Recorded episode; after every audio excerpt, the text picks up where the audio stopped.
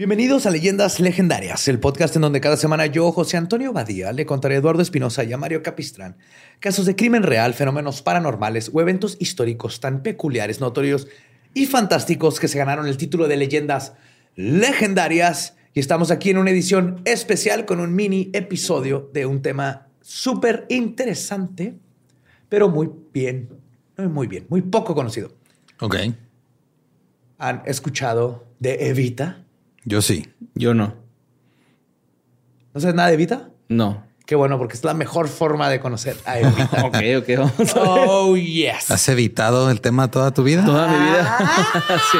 Suena como a cereal con fibra.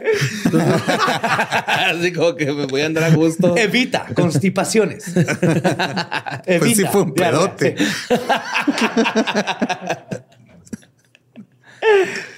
Prepárate, porque nos vamos a ir Argentina. Ok. Eso Eh. es no italiano. Pues de ahí viene el acento, ¿no? Porque son como los hijos de los italianos en Argentina. Por eso todo el mundo tiene apellidos italianos. No sabría Y decir. tienen esa como cadencia italiana. Pues Eva María Duarte, María Eva Duarte de Perón, o simplemente Evita, nació el 7 de mayo de 1919 en Argentina, en la ciudad de... Pues aquí comienza la intriga. Según el acta número 728 del registro civil de Junín, dice que ahí nació una niña con el nombre de Eva María Duarte el 7 de mayo de 1922 Ok. Tres años después del Ajá. 28. que al parecer es falsa y fue la misma Evita quien la mandó a hacer para poder casarse con el entonces coronel Juan Domingo Perón. Entonces de aquí hay un desmadre con la fecha de nacimiento de O sea, Evita. fingió su edad legalmente. Sí, Ok. Perón se sí lo ubicas. Perón, Perón, pelo rico. Es una dosis de sabor. no sé. ¿No sabes quién es Perón tampoco? Pelón pero rico, no, tampoco. Perón. Perón. Ah, no. El dictador de Argentina. No, no me acuerdo. Ah, bueno. A lo mejor ahorita ya más adelante Sí. sí, porque me suena. Me suena Perón, no estoy seguro. Pero no estoy seguro exacto. Hay dos posibles lugares para su nacimiento. Uno es en la ciudad de Junín o Juninin, que era un lugar con mejores condiciones para dar a luz a las mujeres com- que comúnmente viajaban ahí para sus partos. Otro es que nació en el área rural del partido de General Viamonte, en la estancia. Una estancia es como una hacienda, Ok. que era la propiedad de su propio padre. Ok. O sea, el papá tenía una haciendota. Hablando de su padre, que era Juan Duarte, conocido como el Vasco, este, él era un estanciero, o como le diríamos acá en México, un haciendero, ah, haciendoso. Haciende- Pues algo Pues así. sí, ¿no? Hacendado, pero bueno. hacendado, que obtuvo su propiedad gracias a que en la primera década del siglo XX, el gobierno de Argentina se puso a arrebatarle las tierras a los nativos mapuche y el Vasco fue uno de los beneficiados por esto. Su madre era Juana Ibargueren, de quien no se sabe mucho, pero sí se sabe que era la segunda de este, era la segunda esposa del Vasco. Ok. Por segunda esposa me refiero al mismo tiempo. Ah, mira. Ok. Sí, tenía dos familias. Poliamorosos. Ajá, Ajá. sí, sí, sí. La otra, este, la esposa legal del Vasco era Adela de Wart, con, él- con la que tenía otros hijos. Ujú. Ok. Pero el Vasco y Juana tuvieron cinco hijos: Blanca, Elisa, Juan Ramón, Herminda, Luján y Eva María. ¿Y era en la estancia chica? O sea, era la casa chica. Era la casa. wow. En el mismo terreno, ¿no? Suena como que el señor puede tener Sí, no, dos, nadie, un iba terreno para- no- enorme. nadie iba a la choza de allá. güey. sí, sí, sí. No, ahí está el tilichero. Allá guardo herramienta. Sí. Por tiliches me refiero a seis hijos más. Son mis tiliches. Pues Eva a sus 15 años. Porque nadie les dicen tiliches. No Oye, pregunto. tiliche. Amor. Pues Eva a sus 15 años migró a la ciudad de Buenos Aires para dedicarse a su sueño, ser actriz. Le fue muy bien en el teatro, el radioteatro y el cine, e incluso fue una de las fundadoras de la Asociación Radial Argentina. Su vida y la de millones de personas cambió en 1944, cuando durante un festival que la comunidad artística realizaba para las víctimas del terremoto de San Juan, que fue un terremoto muy fuerte ahí en Argentina, como el del 85 aquí en México, eh, ahí es donde conoció a el coronel Juan Domingo Perón. Fue amor a primera vista y en un mes ya vivían juntos y dos años más tarde se casaron. La relación fue una bomba política, ya que Eva fue un catalizador importantísimo para que Perón lograra llegar al poder en febrero de 1946. Mira, una Mariana Rodríguez. Eso que igualito, güey. Igualito. Sí. Una Martita. Ah.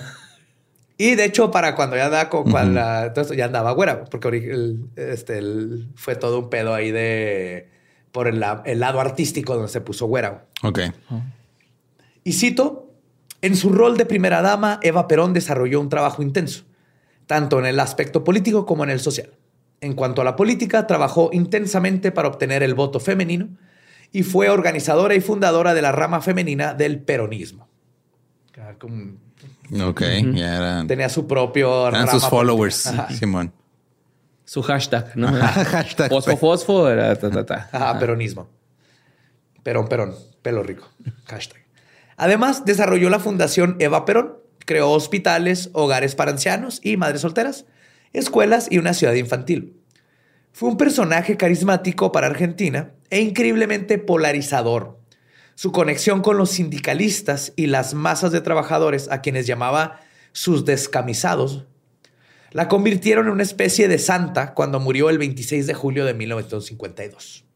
Entonces, esta no es la historia del desmadre político Ajá. y el- la dictadura y el desmadre que fue este, todos estos tiempos para Argentina. Esta es una historia más leyendas legendarias. A ver, a ver. Igual que su acta de nacimiento, que es un misterio, su muerte y los días antes de ella están llenas de misterios, conspiraciones y un evento en específico que tardó décadas en fraguarse. Verán, este ícono argentino logró que la historia de su cadáver sea casi tan interesante o yo creo más interesante que su vida. Primero, hay que hablar de la conspiración que el neurocirujano de Yale, Daniel Nicholson, encontró después de analizar los rayos X de Vita. Lo que se dieron cuenta es que Eva fue sometida a la fuerza a una lobotomía. Uy. ¿De cuáles? ¿De las de sí con el picayelo? De las buenas. ajá. Ajá, de la express. Así De que la- llegaban con ah, el clavo, el martillo. Dolo. Gancho caliente, ¿no? Así. Sí. Voy a calentar el clavo. y- pague, ajá. Sí, sí. Sí, de que, de que sí le das acá una probadita, ¿no? La punta con lo que hiciste la operación para ver si sí se hizo bien. Claro. Ajá. Una ver, probadita y le... Lo hueles, ¿no? Para ver hasta qué tan profundo llegó al óvulo. Ok, Sí, sí. ¿Puedes sí. oler esto? No. Ah, todo bien. pues para los que no han escuchado el Dolop, una lobotomía cerebral es un tipo de psicocirugía que consiste en cercenar el lóbulo frontal antes del invento de los antipsic... Este, perdón, del lóbulo frontal, porque antes del invento de los antipsicóticos psicóticos Antipsicóticos. Y del sentido común, este era lo que se usaba para curar lo, cualquier cosa que se considerara Sí, no, es que normal. extraña. Ajá. Esta persona anda, anda muy agresiva, anda muy agitada. Gancho. Está hablando de más. está histérica. pum. Gancho. Aunque ahora se considera un episodio, un episodio bárbaro y oscuro dentro de la psiquiatría. Pues Eva Perón murió de cáncer de cuello uterino. Desde 1946 comenzó a sufrir de desmayos y dolores insoportables. Eventualmente dejó de comer y llegó un punto en que unas semanas antes de morir iba junto a su esposo en su segunda inauguración como presidente. Pero Evita estaba tan débil, pesaba 36 kilos, No manches. y durante ese festival, ella iba postrada en una especie de jaula de yeso. Nada más para poder ir parada. Ajá, para poder ir- Recta. no ir podía ni siquiera ¿no? sostenerse parada. Ajá. Así como Elizabeth Turner. Me pusieron una base. Ajá. Sí. Después de varias sesiones de radioterapia, Eva entró en coma y murió a los 33 años. Pero, O 36. o 36, depende. sí. Pero joven. ¿no? Sí. Pero dentro de sus tratamientos hubo uno muy poco convencional, lo que les mencionaba, la lobotomía, que cuando se descubrió que había sido hecha, se dijo que fue para ayudarle con el dolor, reduciendo su respuesta emocional a la miseria. Claro, no así, tan- ah, te, te duele, déjate desmadro el cerebro para que ya no te duela. Para que no estés chingando a mí, güey. O sea, más Como el alcoholismo, ¿no? O sea, prácticamente, la neta. Ya no puedes decir, "Ah, me duele. nomás. Sí. Se te olvida. Un quejido. Ajá. Pero muy probablemente había una razón más insidiosa detrás del procedimiento. Calmar a Evita para prevenir una guerra civil.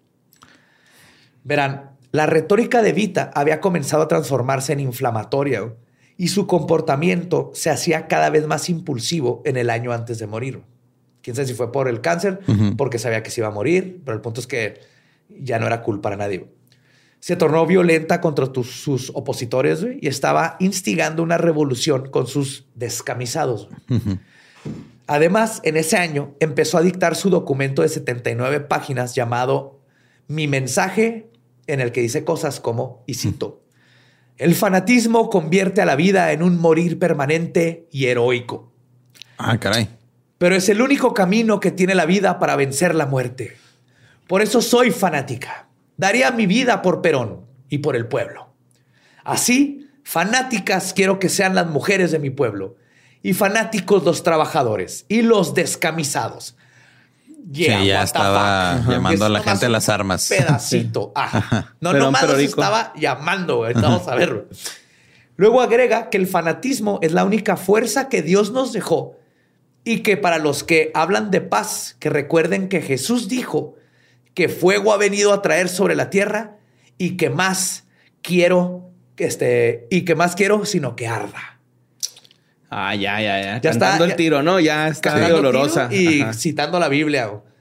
Sí, ya está llegando ahí nada más a ver quién es el primero en levantarse para soltar el primero, ¿no? Y, justo lo que se hace de armándolos era literal, porque estos no eran palabras vacías.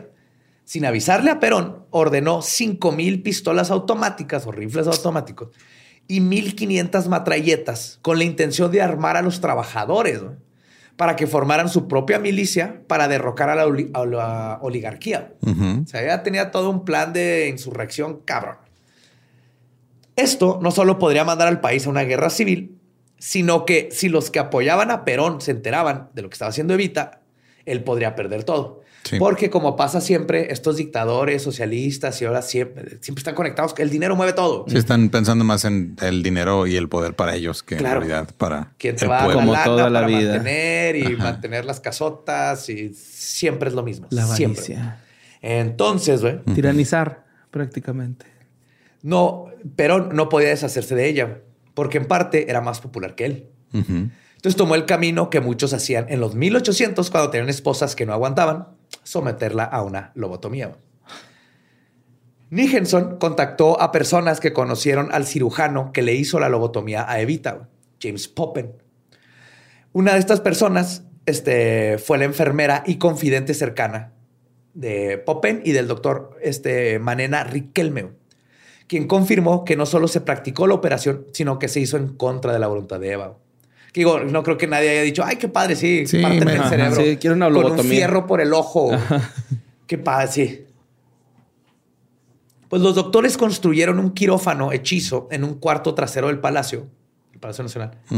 Y toda la operación fue custodiada por guardias armados. Claro, porque esa es la manera de llevar a cabo una operación. Métete a ese cuarto, pon policías afuera y ahorita vemos qué pasa. Por favor, huele ese trapito, está humedecido con un líquido, no pasa nada. No, esta vez echamos pinol en todos lados, no hay. ya está, ya no hay bacterias. Lo más creepy es que antes de operar Evita, obviamente Perón quería estar seguro que Pope no la fuera a cagar. Así que el presidente le dio permiso de experimentar con prisioneros en Buenos Aires para afinar su técnica. Claro, ajá. Pues uno necesita practicar. Hay algunos que practican sus tatuajes en toronjas. Ajá. Otros tiro con arco. ¿eh? Sí. Hay, gente que agarra prisioneros y nomás les hace la lobotomía por, pues, nomás para practicar. Imagínate una lobotomía así con arco, güey, a distancia. es lo que hizo William Tell, ¿no? Sí. Pues la operación fue un éxito del verbo no se murió. Ajá. Eso es no, se murió. La lobotomía en, término médico. No se murió. En término médico. En término muerto, porque muerto por alma y todo está muerto. No se murió, entonces todo está bien. Pero Evita nunca volvió a ser la misma. Y además dejó de comer, lo que aceleró su declive. Las amistades de Poppen también declararon que Poppen siempre se arrepintió de haber hecho la operación hasta el día de su muerte. Ahora, regresando a Evita, Ah, porque aquí todo es de Este es el primer conspiración, ¿correcto? Y ya tenemos una Evita que, al parecer, ya iba a morir, pero primero le hicieron todo este corte en la cabeza y luego muere. pero su muerte no marcó el fin de su increíble vida. Al contrario, fue justo después de su fallecimiento de esta conspiración de una lobotomía que comenzó, eh, comenzó la odisea más épica de su existencia. Verán, después del golpe de Estado del 55, que forzó a Perón al exilio, el ejército secuestró el cuerpo embalsamado de Evita y lo desaparecieron. Claro, porque eso es normal, ¿no? Es muy normal que desaparezcan los cadáveres así nomás porque sí. El de Juanga. Ajá. Ajá, fue también desaparecido. Porque no hay cadáveres. ¿Por qué? ¿Dónde quedó? está en las Islas Caimán. el de Michael Jackson. Juan es eterno. No, Juan sí está enterrado, güey. Que Michael. ¿El de Elvis? ¿Dónde está? En el cementerio. También. Pero es en otro. no, pues me equivoqué entonces. no, no, el de Vita sí, what the fuck. Yo creo que es el cadáver que más ha viajado en la historia de todos los cadáveres. Sí. Con un chorro de sellos, ¿no? Puede ver estampillas en todos lados. Ya necesita este, algo nuevo ahí para una extensión. Tuvo más habilidad de viajar el cadáver que yo de ir a dar un tour a Estados Unidos. Ahorita van a ver. Sí, no es justo. que el cuerpo fue robado a medianoche del cuartel de la CGT, la Confederación General del Trabajo. Y aquí comienza el misterio de las maravillosas aventuras del cadáver de Vita, que podría ser una caricatura. Ok. El secuestro fue ordenado por el comandante Mori Conning. Y aquí sucede el primer acto inverosímil de la ex primera dama. La enterraron al mismo tiempo en cuatro lugares diferentes. Uh. Ah, cabrón. Técnicamente en tres, pero va a ser cuatro entierros al mismo tiempo. Ok. Según la novela Santa Evita de Tomás Eloy Martínez, cuando Evita murió, le encargaron a un artista italiano que hiciera tres copias de cera de Eva para el cuerpo para que fuera mostrado. Tener copias y, ah, sí, miren, gente. necesitamos tres franquicias de este cadáver, porfa. Oye, en Vamos a poner una en un mall, una afuera. en Levita del mall tienen Chechuan sauce. Tienes que ir a ver ese cadáver, está más chido. Sí, Pascualita style, ¿no? Acá. el chimichurri que está ahí en el. sí, sí. Chimichurri spicy en la Evita del mall. Pues esas copias se las quedó el doctor Pedro Ara, quien además fue el encargado del embalsamiento de la original. ¿Embalsamamiento? O embalsamamiento de la original. Sí, Conning llevó a sus hombres de más confianza a la oficina del doctor y metieron los cuerpos en cajas de madera militares sin marcas, cuatro cajas. El plan era que entre la una y tres de la mañana, cada equipo de dos llevaría el cuerpo que les tocó a diferentes locaciones para enterrarlo bajo un nombre falso nadie sabía con el cuerpo de verse. Por lo menos eso creían estos vatos. A ver, ponte a barajear estos cadáveres. Sí, tapándolas así con baldes, ¿no? ¿A dónde quedó? ¿En dónde está? ¿Cuál, es el...? pues uno fue llevado a la Chacarita, otro al cementerio Flores, el tercero a Iglesia de Olivos. Sí, no, no. Entonces más bien hicieron el, truco ese de partir la caja, ¿no? A la mitad y luego fueron y llevaron uno a un cementerio y luego a otro, otro lado. Y el original sería llevado al Palacio de Obras Sanitarias para esconderlo. O sea, lo controlaban ellos. Palacio de Obras Sanitarias suena muy raro. Se llama, güey. O sea, suena como le dice tu papá al baño, güey. No me molesten, voy a mi Palacio de Obras Sanitarias. A llenar unos papeles. A llenar unos papeles. Tenían que ser argentinos, güey. Ese es el drenaje, güey. Son los encargados del drenaje. Güey. hermosos. Pero están en un palacio. Los amo. En un trono. Sí. Beso a los argentinos y las argentinas. El único que sabía quién era la verdadera Eva era, por supuesto, Conning. Todos los falsos cadáveres fueron enterrados con seudónimos, menos el original, que Conning se quedó por razones que en un momento se les harán obvias y que asumo que ya están sospechando. Para el caldito. Ajá. Caldito. Tú dices caldito, yo le digo vaselina. Sí, por eso. Caldear, el acto de caldear. pues con la momia de Vita en su poder, durante meses deambuló con el cuerpo en una camioneta de flores por toda la capital como si estuvieran de paseo. Ah, okay. no, que no, es enfermizo entonces. Sí, este está, está, está bien Edgin. A ver, a ver, a ver, y luego, ¿qué más dice este Ay, a ver, que me dé más ideas. Saca el chimichurri y hay que contar el chisme. Chisme churri. El chisme churre, love it. Sí, suena bonito y rico. Muy rico. Después de darse cuenta que andar viajando con el cadáver de la ex primera dama en su auto no era tan buena idea. Decidió... ¿Tú crees? o sea, digo. creo que pude detener con el cadáver. y ya. O sea, manejar acompañado de un cadáver nunca es buena idea. No, ahora agrégale. Agrégale que es, una figura pública, política, revolucionaria. Pues. Polarizante. que unos querían deshacerse de él, otros querían usarla para cometerle en la Virgen María. Ah, no. Ok. Decidió dejarlo en la casa de uno de sus subordinados, el mayor Arandía. Y esto causaría una muerte. Güey. Qué terrible jefe. O sea, oye, es como si yo llegara. No, no. Necesito que guardes este cadáver. Es para un experimento. Déjalo en tu casa unos tres días. De tiro me sorprendería, pero porque ya estoy acostumbrado, güey. Toma el cadáver del borre, güey. Guárdalo un güey, un rato, güey. A veces te sacaba a pasear con florecitas. No te preocupes. Ah, esto. Una cabomita. Va. Pues el subordinado estaba tan paranoico de que los peronistas estaban detrás del cadáver que no podía dormir.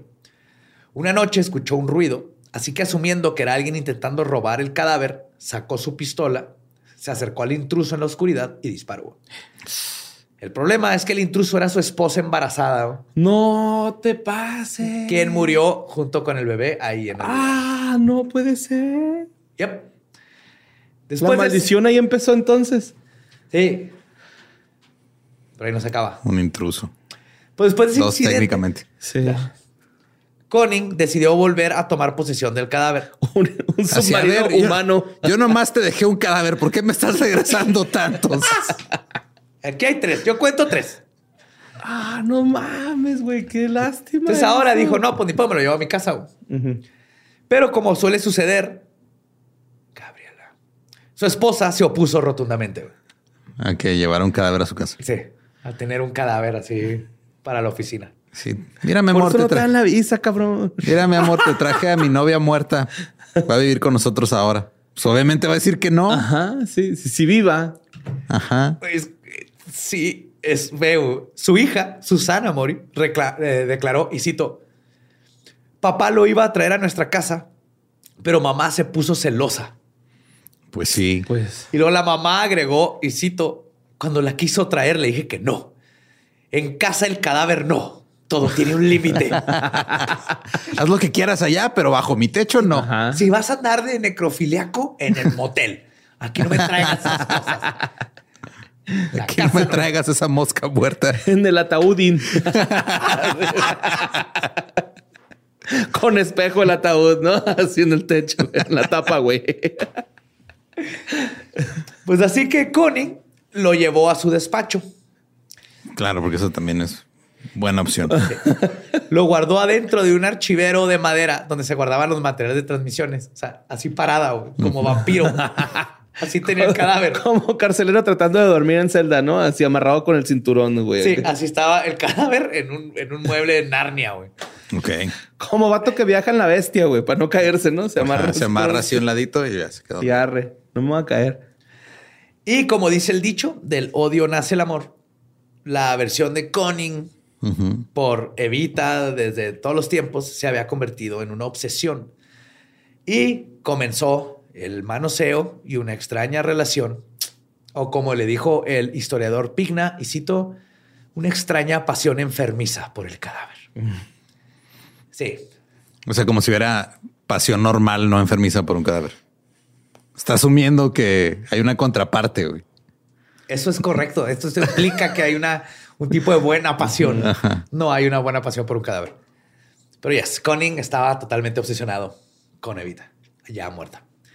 Pero esta relación no estaba destinada a durar. Pues no, se va pudriendo. Sí, va caducando el amor. Ajá. Conning era conocido por ponerse ebrio. Y cuando lo hacía, no se detenía en bajar su trofeo y presumírselo a sus amigos e invitados, güey. ¿Qué? Eh, borre, borre. ¿Quieres ver el miren, miren, eh. revolucionario que tengo en mi casa, güey? Güey, ¿qué pedo con Mira, mira, la, la, la traigo muerta.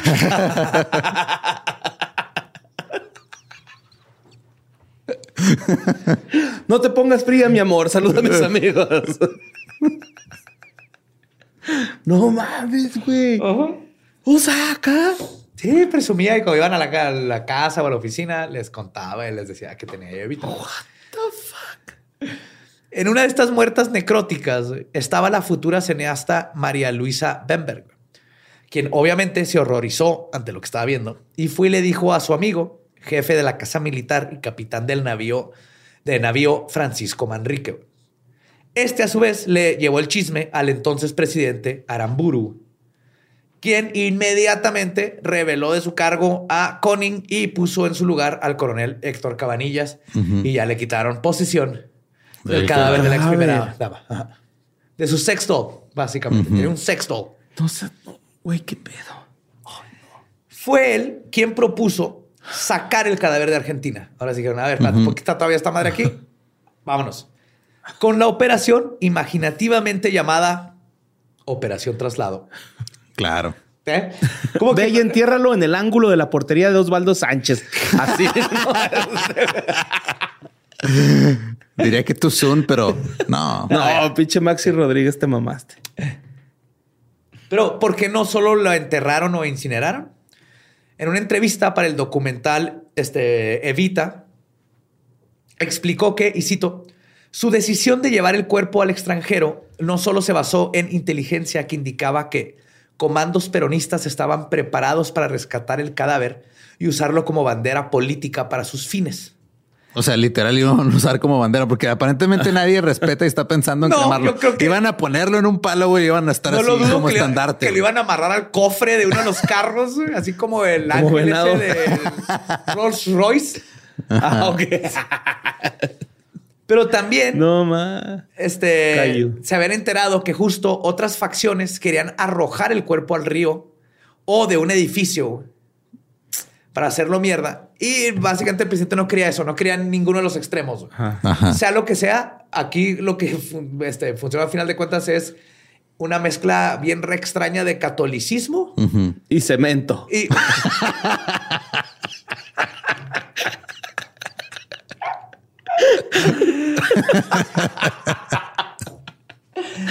No, catolicismo y política. O sea, no la podemos dejar porque si la encuentran, la van a amarrar a un carro y van a ganar todo. Pero no la podemos aventar al río porque me voy a ir al infierno si eso. Necesita cristiana sepultura. Entonces se planeó su exportación. Pero antes el cadáver estuvo escondido detrás de la pantalla de una sala de cine. Un chingo de gente fue a ver películas y atrás estaba ahí guardada Eva Perón. ¿Y se veía? No, nunca supieron. Gremlins Entonces, ¿no? Ya tenían el plan. Donde se corta la película. Ahora sí ya sabían, ok, tenemos que sacarlo del país. Entonces le hablaron al experto en la producción y movimiento de cadáveres del mundo. Porque hay un experto en producción y movimiento de cadáveres en el mundo. El Vaticano. Ah, ok. Ah, ah ¿verdad? Buen punto. En 1957 ayudó a exportar el cadáver donde fue enterrado en un cementerio de Milán bajo el nombre falso de María Maggi de Magistris. María Maggi de Magistris. ¿No se les ocurrió un nombre menos sospechoso, güey? Porfirio Díaz.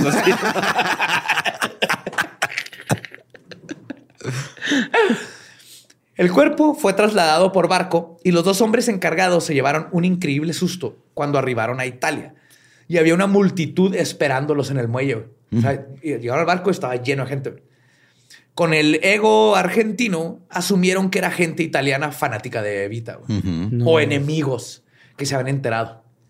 Pero en realidad eran italianos fanáticos de Giuseppe Verdi. Ok.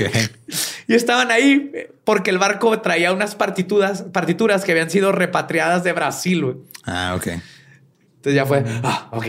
ay, claro. Pero sé que una parte de ellos se sintió mal de que no venían por ellos. Eh, Argentina, Love you, pero yes, ustedes saben que estoy hablando de ustedes.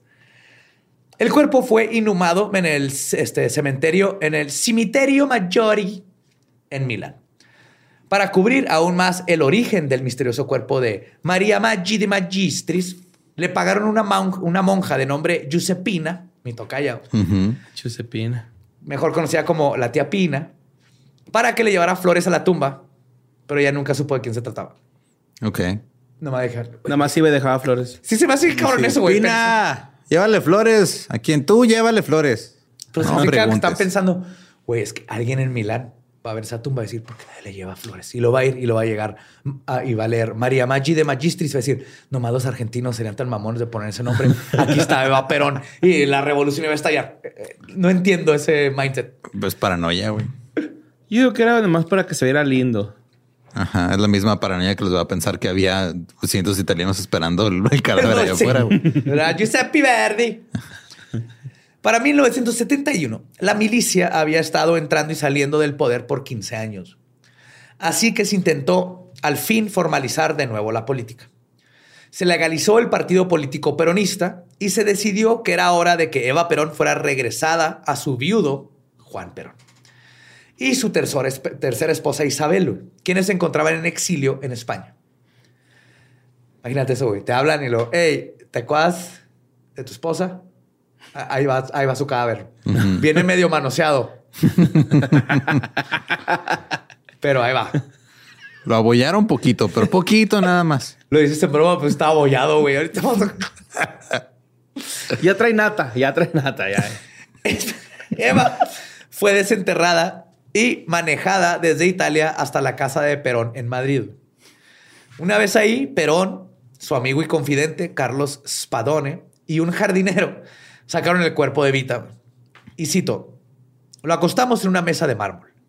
Nuestras manos se ensuciaron con toda la tierra, así que el cuerpo tenía que ser limpiado. Isabel... Manguerazo. O pues nomás le lee la etiqueta, ¿no? Si lo puedes meter a la lavadora. es de lavadora. Ah, lo metiste en la secadora, se encogió. Era, tenías que llevar a la tintorería, güey. Ya se, se, encogió y, y, ahora ese vititita, güey. ¿Ahora qué vamos a hacer? Ya no, ese vititita, pero ya no es perón. bueno, pero huele al amor de mamá. Tú vititita. pues Isabel limpió la cara del cuerpo con un algodón y cepilló y lavó su cabello. Pobre mujer, güey. O sea, te están poniendo a Yes. A, decorar el cadáver de la que estuvo antes que ti. Ajá de la ex de tu ahora esposa. que le hicieron una lobotomía, por cierto. le secó el pelo, se lo peinó, con una secadora lo secó y le hizo todo un peinado. Pero ¿cómo se quedan tan... Dos, tres chingadas en la cara, no así. no, ya venía así, mi amor. ya, venía golpeada, ¿eh? Ya lo tenés de una moretada. Aquí el, el, el héroe de esta historia es el doctor. Te voy a poner rubor y... Aquí el, el héroe es el doctor la embalsamó bien hardcore. Ah, pues que ya después de la embalsamada y porque la tuvo mucho tiempo ahí escondida, ¿se acuerdan? Le seguía dando tratamientos. Entonces ya para el tiempo, ella es una momia, güey. Lo que tenía es literalmente una momia plastificada del cuerpo. Y pues el cabello es que dura un chorro. Sí. Este... Pero bueno, el cuerpo de Vita iba a necesitar más que agua y aquanet para estar presentable. Le faltaba la punta de uno de sus dedos. Y esto fue porque había, este, se lo cortó Perón. Hay dos historias. Para desviarse. Perón se lo cortó, no, para asegurarse de que era, de que, era el que no era uno de los tres falsos. Pero pues los tres falsos eran de cera, o sea, se iban a dar cuenta después de mucho tiempo. Cuando se empezara a derretir. y el otro es que los militares se lo cortaron para ver que sí era Evita. Ok. El punto es que le faltaba un, la punta del dedo. Este y otra. ¿Dónde está? Uh, sí. Ah, ok. ¿Dónde quedé? Ah, sí. Este, luego también hablan de que tenía golpes, güey. De hecho, Spadone recuenta que el cuerpo parecía que había sido golpeado. Pero esto pudo haber sido causado por el tránsito del mismo y por la violencia post-mortem. Lo que sí estaba abollado era su nariz, güey. Estaba toda chueca y aplastada. Uy. ¿Ya, ¿Ya, para este entonces cuánto tiempo tenía, güey? Ya bastantes años. Sí, ya eran años, ¿verdad? Este es el 71. O sea, aquí ya despedía olor feo, güey. No, está una embalsamada, güey. está embalsamada. ah, ok, ok. Está embalsamada, ya no hay nada orgánico. Ah, ya, ya. Entonces no olía. Nunca llegó a leer ni nada. No, no. Ah, ok. No, le, embalsamaron luego, luego. En vaselina. Ya. Ajá. Entonces digo que estaba chueca la nariz, estaba abollada. Y esto fue porque el ataúd en donde fue transportada estaba muy chiquito y cuando cerraron la puerta, le, aplastó le rompieron la nariz, se la aplastaron. Es cartílago, sí. Sí. Además, según el periodista Miguel Bonazo, Isabel provocó, aprovechó ese momento que la tenían ahí en Madrid para celebrar ceremonias secretas de transmutación con la ayuda del brujo José López Rega para intentar obtener el carisma de Evita. Ok. No está comprobado, pero esto dice el, el periodista. Entonces llevó a un necromancer a pasarle el, carisma carisma para poder cantar. ¿Dónde está mi cadáver? en 1973, Juan Perón regresó a Argentina y fue elegido presidente nuevo. Y su esposa Isabel, vicepresidente. Un año después, Perón murió e Isabel asumió el poder y una de las primeras cosas que hizo fue repatriar el cadáver de Eva. Y todo gracias a una extorsión. Verán, un grupo guerrillero se robó el cadáver del expresidente Aramburu, que ellos mismos habían ejecutado, by the way, y exigieron como rescate que regresara el cuerpo de Vita. Ojo por ojo, diente por diente. O sea, no literal, o sea, completos, pero. cadáver por cadáver. wow, no, está raro. Sí, momia por momia. muy rara. Momia por momia. Momia por momia. Pues que sigue siendo un pues símbolo, o sea, sigue siendo un símbolo para sí, ellos. Sí, pero el intercambio está extraño, güey. O sea, acá. Va, entiendo que a veces hay intercambios así como que te cambio esa madre por un sneaker, ¿no? Pero cuerpo por cuerpo está raro. Pues que para Argentina Evita es todo un símbolo, bueno, en esos tiempos era todo un símbolo de revolución. Bueno, para cierto grado, para el otro. Para cierta, para algunos. Era un símbolo de la dictadura. Pero bueno, con su cuerpo regresó a Argentina. Fue el trabajo de Domingo Telechea arreglar todos estos detallitos que tenía para que el cadáver pudiera ser expuesto en público. El trabajo se le fue ofrecido un día cuando, mientras estaba en un bar, dos hombres vestidos todos de negro se le acercaron y le dijeron que si quería conocer a los extraterrestres. Que hubiera estado bien chido. No, le dijeron, y si ah, tenemos un trabajo para ti, tienes que restaurar el cuerpo de Eva Perón. Está más creepy que, Men in Black. Se me hace más pelada pensar en lo de Men in Black, güey. Sí, hubiera preferido extraterrestres aquí. Hombres de negro. Oye, tú, este... Tenemos un cadáver aquí ya como entre unos 15 y 20 años, pero queremos que se vea como si se hubiera muerto ayer. Perdió un brazo, este trae el nombre de su dueño en la bota. Entonces, por favor, bórraselo y cósele el brazo. Sí, Pues al principio, Telechea se mostró renuente a esta extraña proposición de trabajo. Dijo, y cito, hacer el trabajo fue ponerme en contra de las personas que hicieron desaparecer el cuerpo. Y mucha gente realmente deseaba que Vita no hubiera vuelto a aparecer nunca jamás sabía que podría traer problemas. Pero eventualmente accedió. El procedimiento se llevó a cabo en una cripta localizada en la residencia presidencial, que no sé por qué tienen eso ahí.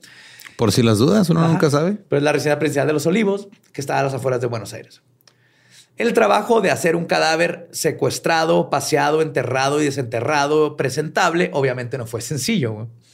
Y cito, los pies estaban en muy mal estado porque el cadáver estaba escondido en posición de pie, cuando lo tenían en el, mueble de Narnia. Tenía una parte donde había una herida. No podría decir si fue hecha por un arma, pero fue causada por algo. Esa parte del cuerpo se veía bastante fea. Lo bueno fue que el trabajo de embalsamamiento original había funcionado bastante bien y Telechea se puso a trabajar. Durante este tiempo comenzó a recibir amenazas de muerte por teléfono obviamente existía gente que se enteró de lo que estaba haciendo y que no quería que este símbolo regresara a la ciudad. En lo que él hacía su momia makeover, Isabel Perón comenzó a planear la construcción de un monumento nacional que sería la nueva casa del cuerpo de Eva y de su esposo, pero esto no sucedió. Porque para este tiempo ya Perón se ya, Bye. Sí. Bye. Cuando el cuerpo estuvo presentable, se expuso brevemente al público junto al ataúd cerrado de su esposo.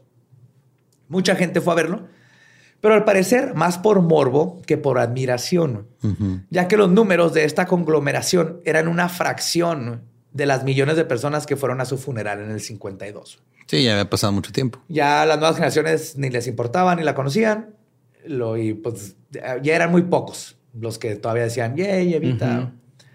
En 1976, otro golpe de Estado estalló y el gobierno de Isabel Perón este, descendió a uno de los momentos más trágicos y sangrientos de su historia, donde miles de personas fueron asesinadas o desaparecidas. El cuerpo de Eva finalmente fue sacado de, este, por, lo, por lo que fue la nueva dictadura del Palacio Presidencial de los Olivos en octubre de 1976 y puesto en un mausoleo de su familia en el cementerio Recoleta en los Buenos Aires, para por fin poder descansar como debe descansar un cadáver. 8 metros bajo tierra en una cripta construida como un búnker que aguantaría una bomba atómica. Muy bien. Todo, todo, esto está bien. No, hay nada raro ni malo aquí. Nada. Todo esto para evitar otro caso de rapto mutilación del cuerpo de la primera dama más controversial de Argentina. ya, esa descansar en paz. Estuvo hasta en la segunda, es esa chingadera, güey. de maniquí. en la paca. En la paca, güey. ¿Cuánto por la blusa que tiene la momia? 30 paz. No, déjame. dos por 20, dos por 20, dos por 30. ¿Cuánto el adorno? ¿Cuánto el adorno? Sé que por los 50 fue este, estaba ahí en Chihuahua vestida de momia por un rato. De novia, la novia momia. Pues su más perdurable contribución al extranjero de Evita es el musical Evita de Andrew Lloyd Webber y su canción No llores por mi Argentina. Don't cry for me Argentina que debutó en 1978 y luego regresó al consciente colectivo cuando Evita fue protagonizada por Madonna en, la en, la película del mismo nombre que salió en 1996. Telechea se fue al exilio y ahora tiene un negocio muy lucrativo de restauración de arte, irónicamente. Mira qué padre. Caray, qué rollo. Me puedo restaurar un cadáver que manoseado, movido, exportado, enterrado. Lo que caiga te lo voy a restaurar. ¿Qué que te restaure, güey? Échamelo. y esa es la historia del. La. What the fuck, güey. lo que pasó después de que se murió Evita, güey. No tenía idea de esto, güey. Te lo juro, güey. Está bien cabrón. Está bien cabrón. Pero yo ubicaba a Evita, güey. No sabía que había todo un desmadre. Con su cadáver. Ajá, que su cadáver está más interesante que el desmadre que hizo cuando está viva, güey. Wow. Sí. Qué loco. Pero pues recuerden que ahorita mismo ya está disponible la serie Santa Evita en Star Plus, basada en la novela de Tomás Eloy Martínez. Y ahí pueden ver qué más pasó con este misterio del cuerpo de Evita. Sí, la serie está muy buena, está, es una dramatización y hay muchos datos que faltan. Estas, si creyeron que esto está así, ahí van a ver así el, el, la historia y el, y el drama que hubo detrás de, una momia. Y Star Plus, una chula. Sí. Sí, Star Plus. Y pues sí, nosotros nos pueden seguir viendo aquí como leyendas legendarias y nos pueden seguir como arroba leyendas podcast en todas nuestras redes. A mí me encuentran como ningún Eduardo. A mí como Mario López Capi. A mí como Elba Diablo. Nuestro podcast ha terminado. Esto fue Palabra de ¿Dónde está mi cadáver? ¿Estás listo para convertir tus mejores ideas en un negocio en línea exitoso? Te presentamos Shopify. Tal vez no lo sabías, pero nuestro podcast More Than Mamis es un negocio y lo empezamos por supuesto para desahogarnos y hablar sobre la maternidad, no para convertirnos en expertas de ventas y del e-commerce. Así que sí, necesitábamos ayuda para vender nuestro merch y poner en marcha nuestra tienda. ¿Y cómo suena con Shopify? Llegó otra venta. Shopify es la plataforma de comercio que está revolucionando millones de negocios en todo el mundo. Ya seas un emprendedor desde tu casa o desde donde sea, Shopify es la única herramienta que necesitas para iniciar, administrar y hacer crecer tu negocio sin dificultades. Con Shopify puedo gestionar pedidos, envíos y pagos desde cualquier lugar, brindándote toda la información y estadísticas de tus ventas al detalle. Regístrate para un periodo de prueba con tan solo un dólar al mes en shopify.com barra sonoro, todo en minúsculas Ve a shopify.com barra sonoro para llevar tu negocio al siguiente nivel. Shopify.com barra sonoro. Judy was boring. Hello. Then Judy discovered chumbacasino.com. It's my little escape. Now Judy's the life of the party. Oh, baby, mama's bringing home the bacon. Whoa, take it easy, Judy. The Chumba life is for everybody. So go to ChumbaCasino.com and play over 100 casino style games. Join today and play for free for your chance to redeem some serious prizes. Ch-ch-chumba. ChumbaCasino.com. No purchase necessary. Void where prohibited by law. 18 plus terms and conditions apply. See website for details.